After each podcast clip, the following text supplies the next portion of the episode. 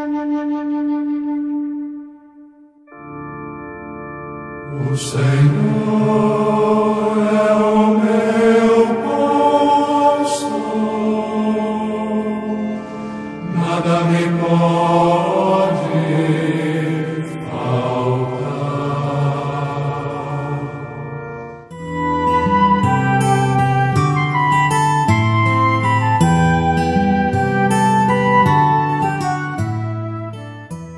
Amados e amadas, toco novamente a campainha da sua porta, pedindo entrada para conversarmos, tirar um- uma prosa de amigos.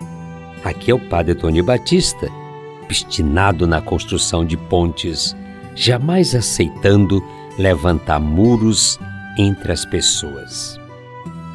Há poucos dias eu participei, com grande alegria, das celebrações das boldas de ouro matrimoniais de um casal muito querido, o Franco e a Graça. Sigo tocado por aquele momento tão especial.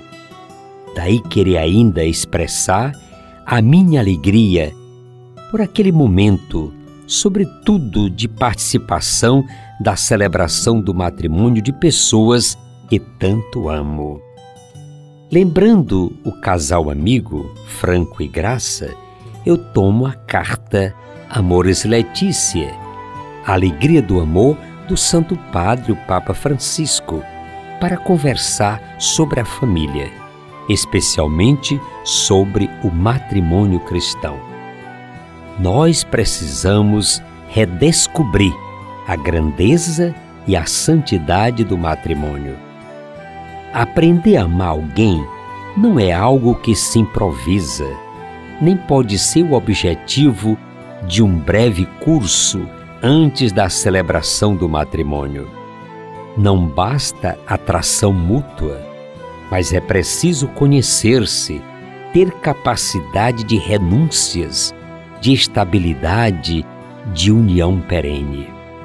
Haja coragem para renunciar às propostas da sociedade de consumo que observam tantos os recursos econômicos como as energias e a alegria, deixando os noivos exaustos para o momento da celebração na qual decidem suas vidas para o futuro. Por isso, diz Francisco, queridos noivos, tende a coragem de ser diferentes. Não vos deixeis devorar pela sociedade do consumo e da aparência. O que importa é o amor que vos une, fortalecido e santificado pela graça. Vós sois capazes de optar por uma festa austera e simples para colocar o amor acima de tudo. O matrimônio nunca pode ser entendido como algo acabado.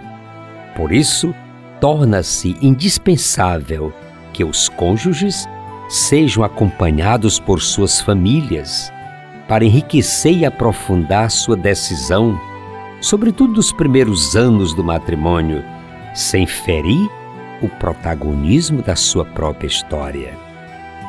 Em cada nova etapa da vida, é preciso negociar novamente os acordos para que ambos cresçam assumir o matrimônio como um caminho de amadurecimento, onde cada um dos cônjuges é um instrumento de Deus para fazer crescer o outro. O matrimônio cristão, na sua identidade, abre-se à nova vida. Os filhos constituem um dom maravilhoso de Deus, uma alegria para os pais e para a igreja os casais podem fortalecer sua vida de amor com o apoio da igreja e, sobretudo, pela força da oração e da palavra de Deus. A história de uma família também marcada por crises.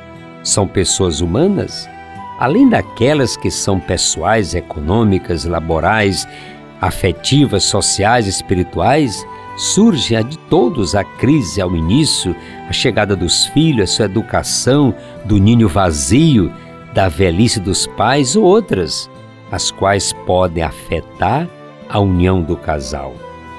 Perdão e a reconciliação são fundamentais para que cada situação se torne oportunidade de recriar o amor.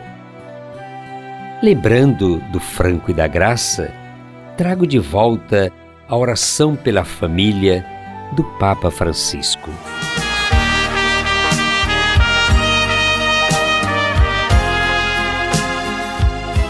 Jesus, Maria e José, em vós contemplamos o esplendor do amor verdadeiro. A vós, com confiança, nos dirigimos.